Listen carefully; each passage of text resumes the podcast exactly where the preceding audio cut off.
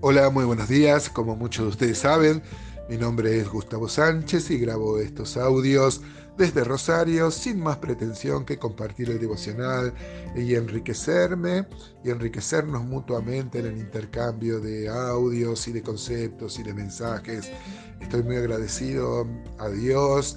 Eh, hermanos, ayer eh, insistíamos, como habíamos hecho anteayer, hasta el versículo 18 de Romanos 3, como el apóstol se esforzaba en justificar lo malo que verdaderamente somos. ¿no? Esto es una trompada al hombre de la nueva era, al hombre moderno, que se cree bueno, que se cree justo, y sin embargo Dios revela que el corazón humano, que el interior de nosotros es, es como un sepulcro, ¿no? Y por ejemplo en la boca, en los pensamientos, en las acciones, lo que tenía que ver con los pies, se muestra la depravación total del hombre, como decía Calvino. Podemos discutir algunas cosas de Calvino, pero eh, la verdad que estamos totalmente de acuerdo en la completa depravación del hombre. Isaías 1 dice que en el hombre no hay cosa sana, no hay salud ni, en el, ni en el cuerpo ni en la vida del hombre, porque el hombre está totalmente contaminado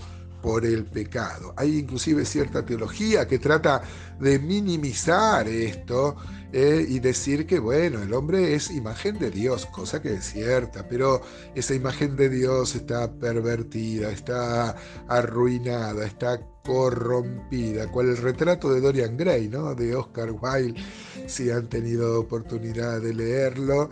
Eh, él había hecho un pacto con el diablo y él se conservaba joven, pero un retrato de su cara mostraba lo malo que era su corazón, o sea, se reflejaba en el rostro, en el retrato de lo malo que era su corazón. ¿no? El versículo 19, así seguimos avanzando, de Romanos 3, dice, pero sabemos que todo lo que la ley dice, lo dice a los que están bajo la ley, para que toda boca se cierre y todo el mundo quede bajo el juicio de Dios, ya que por las obras de la ley ningún ser humano será justificado delante de él, porque por medio de la ley es el conocimiento de pecado.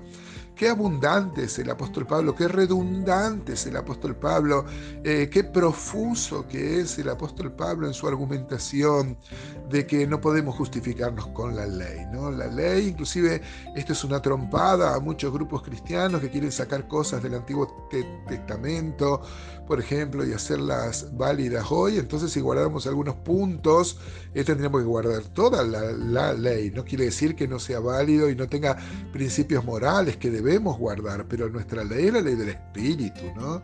Este, eh, nosotros cumplimos en el Espíritu al estar unidos a Cristo y por eso podemos ver diferente nuestro futuro, nuestro presente, nuestra cosmovisión del mundo y de la vida. Nosotros no somos moralistas, hermanos, en absoluto, no somos religiosos sino que la ley del Espíritu dentro de nosotros nos va discerniendo, como dice el apóstol Pablo a los hebreos, en la madurez vamos discerniendo entre el bien y el mal. La obediencia a las obras de la ley nunca podrá justificar este, al hombre, cosa que se jactaban los judíos al ser poseedores de la ley, como que iban a tener una caída de parte de Dios, uno acostumbrado a los jueces humanos que en base a los sobornos, ¿no? Pero Dios no es, no es así en absoluto, es totalmente vano buscar la justificación por las obras de la ley. Todos debemos declararnos culpables. La culpa de Dios es eh, es buena en este sentido, porque nos lleva a la gracia de Dios y a acoger en la justificación que Dios va a hacer de nosotros. Eh, algún psicólogo me podría decir, pero esto atenta contra el inconsciente, trae culpa y por eso la religión tantos años ha tenido, ha tenido dominada a las personas. Bueno, que los psicólogos piensen eso, pero la Biblia dice que esta, esta culpa por haber transgredido la ley de Dios eh, eh, es sana porque este, nos lleva al arrepentimiento y a buscar nuestra justificación, pero en Dios, como va a aparecer en los versículos 21 al 26, por ejemplo, y en todo el discurso del apóstol, del apóstol Pablo. ¿no? Ahora, este, sería trágico si acá cortáramos, si dijéramos que no hay ninguna esperanza para el hombre, que el hombre es convicto de pecado, que el hombre es preso de su pecado, que el hombre solo tiene malos pensamientos, esos se expresan en su lengua y en sus acciones y en la cosmovisión que tiene de la vida.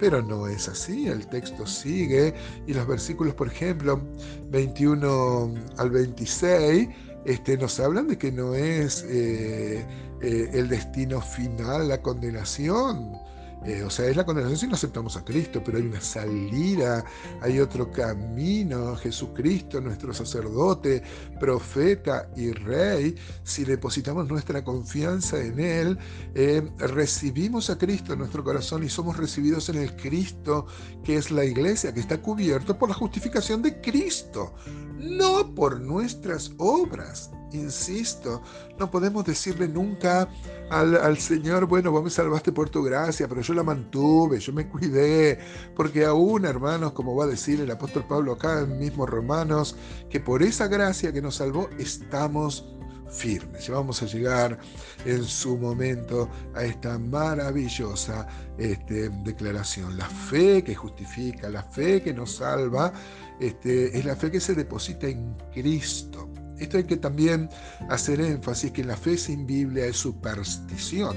Mucha gente tiene fe, eh, fe en Dios, pero en un Dios que se fabricó, un Dios que no viene de las escrituras. Mucha gente eh, confía en el gauchito Gil, mucha gente confía en las imágenes, en los santos, en las vírgenes.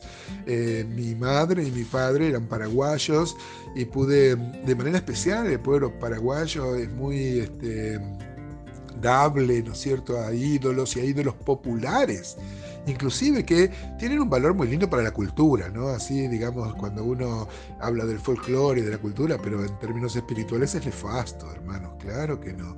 Y no quiero decir que de manera especial los paraguayos, así somos todos, pero yo pensaba en los, en los santos populares que de manera especial hay en algunas regiones. Esto no nos hace peores a ellos que a nosotros, que vivimos, somos más citadinos. Eh, quiero ser cauto en expresar esto. Nosotros tenemos otros ídolos, por supuesto. El hombre de la ciudad este, idolatra el dinero, el trabajo. El hombre de la ciudad este, vive un desprecio por sus por sus este, semejantes, como hemos visto en todos estos, estos días. ¿no? Eh, vamos a preparar nuestro corazón entonces para desde mañana empezar a ver el versículo 21, este, que habla que aparte de la ley que nos denunciaba eh, nuestro actual estado, eh, se ha manifestado Jesucristo. Gloria a Dios, gloria a Él, amados hermanos. gocémonos en este día por la salvación que ha dado Dios y está disponible para toda persona.